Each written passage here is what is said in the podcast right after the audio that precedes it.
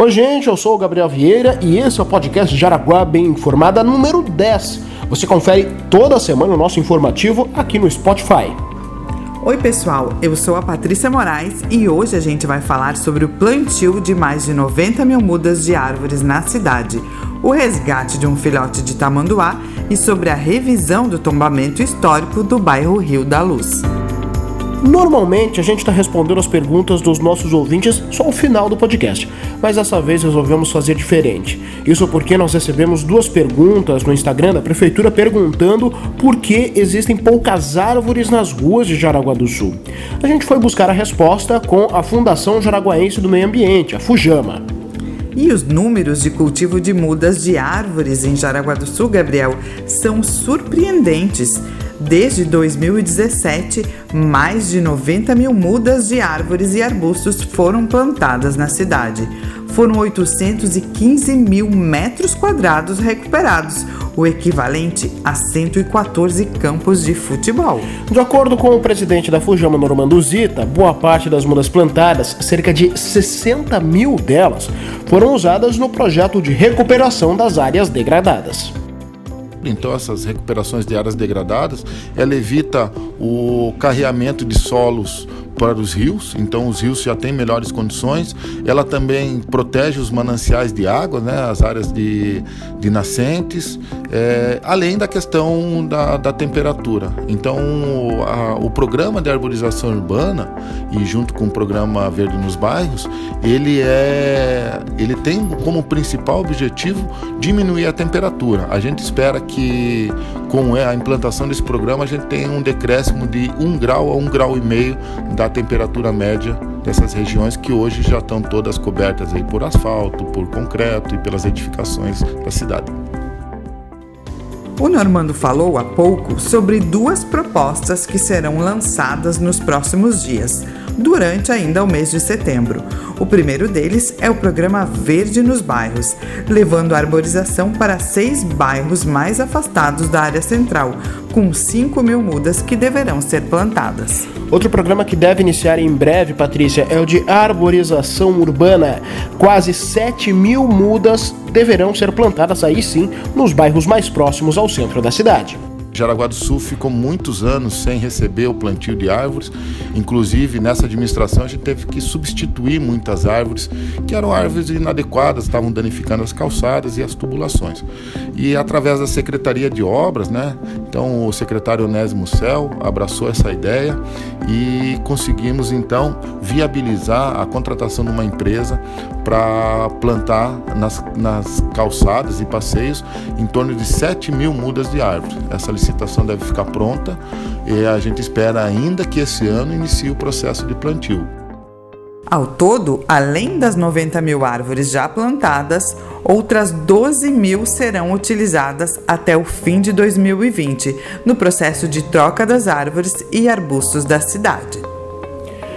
A presidente do IFAM, Instituto do Patrimônio Histórico e Artístico Nacional, Kátia Bogea, confirmou que o órgão trabalha para entregar o mais rápido possível a revisão da normativa que detalha os critérios de tombamento do bairro Rio da Luz. Esse trabalho é resultado de uma parceria entre o órgão federal e a Prefeitura de Jaraguá do Sul. O conjunto cultural do Rio da Luz e áreas do entorno envolve um trecho de 49 quilômetros quadrados, que deve ser diminuído com a revisão da portaria. As regras para obras de reformas e construções devem ser menos rígidas, atendendo uma demanda antiga da comunidade. E acho que agora se resolve, nós vamos entregar a normativa como combinamos com o prefeito. Então estou muito feliz e poder trabalhar dessa forma conjunta com a Prefeitura de Jaraguá do Sul, o IFAM e a Superintendência do IFAM em Santa Catarina. É importante ressaltar que em nenhum momento, Patrícia, se fala em destombamento total do bairro, mas sim em revisão. O objetivo é manter as características da região, permitindo também que áreas mais urbanizadas possam passar por intervenções. Com isso, as pessoas ganham condições de fazer seus investimentos e, ao mesmo tempo, a preservação das características regionais fica garantida. Pois é, Gabriel, e aquilo ali tem tudo para se tornar um polo turístico, o que já vem acontecendo aos poucos. Ao longo dos próximos meses, a gente vai ter mais detalhes sobre a situação do bairro, essa nova normativa. E é claro que aqui no podcast nós vamos acompanhar e informar vocês.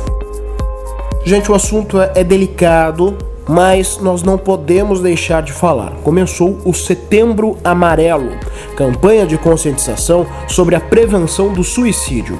A Secretaria de Saúde preparou uma série de ações para tratar o assunto ao longo do mês. A Prefeitura de Jaraguá do Sul oferece apoio psicológico através do CAPS, Gabriel. Um dos telefones de contato para quem precisa de auxílio ou sabe de alguém que precisa é o 33 360604. De novo, 33760604. Os voluntários do CVV, Centro de Valorização à Vida, também estão disponíveis. O contato é o 188. É importante procurar ajuda, assim como é muito importante estender a mão a quem precisa. E olha só, Patrícia, no, ao longo do mês nós teremos diversas atividades, especialmente no dia 14, em frente ao terminal urbano na rua Getúlio Vargas, os profissionais vão fazer panfletagem explicando mais sobre essa campanha de conscientização e como prevenir também o suicídio. Outros detalhes sobre essa campanha e também mais informações sobre o Setembro Amarelo você confere no site da Prefeitura de Jaraguá do Sul. Gabriel, e o momento fofura oh, dessa semana vai para um vídeo que está lá no Facebook da Prefeitura de Jaraguá do Sul. Um filhotinho lindo de tamanduá mirim foi resgatado na última segunda-feira e está em uma clínica veterinária recebendo alimentação e tratamento adequado. Dá vontade de levar para casa. É verdade, Patrícia, mas olha só, esse tamanduá mirim, também conhecido como tamanduá de colete, teve a mãe morta por um cachorro em Guaramirim. Os donos do animal pediram auxílio de uma professora de biologia que trabalha aqui em Jaraguá para recolher o animal. E foi essa professora quem acionou a Fujama que resgatou o filhote. Ainda bem que ela soube procurar ajuda, né, Gabriel? Serpentes, gambás, gatos do mato e outros animais estão na lista de espécies resgatadas pela Fujama nos últimos anos. Desde o ano passado, por exemplo, mais de 500 animais foram recolhidos.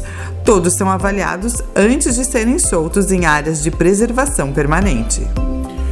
Olha só, Patrícia, a matéria que abriu o nosso podcast dessa semana veio das perguntas que nós recebemos pelo Instagram. Nesse caso, naquele, naquela situação da arborização aqui de Jaraguá do Sul, quem perguntou foi a arroba Titaprete e o arroba Frederico Barella.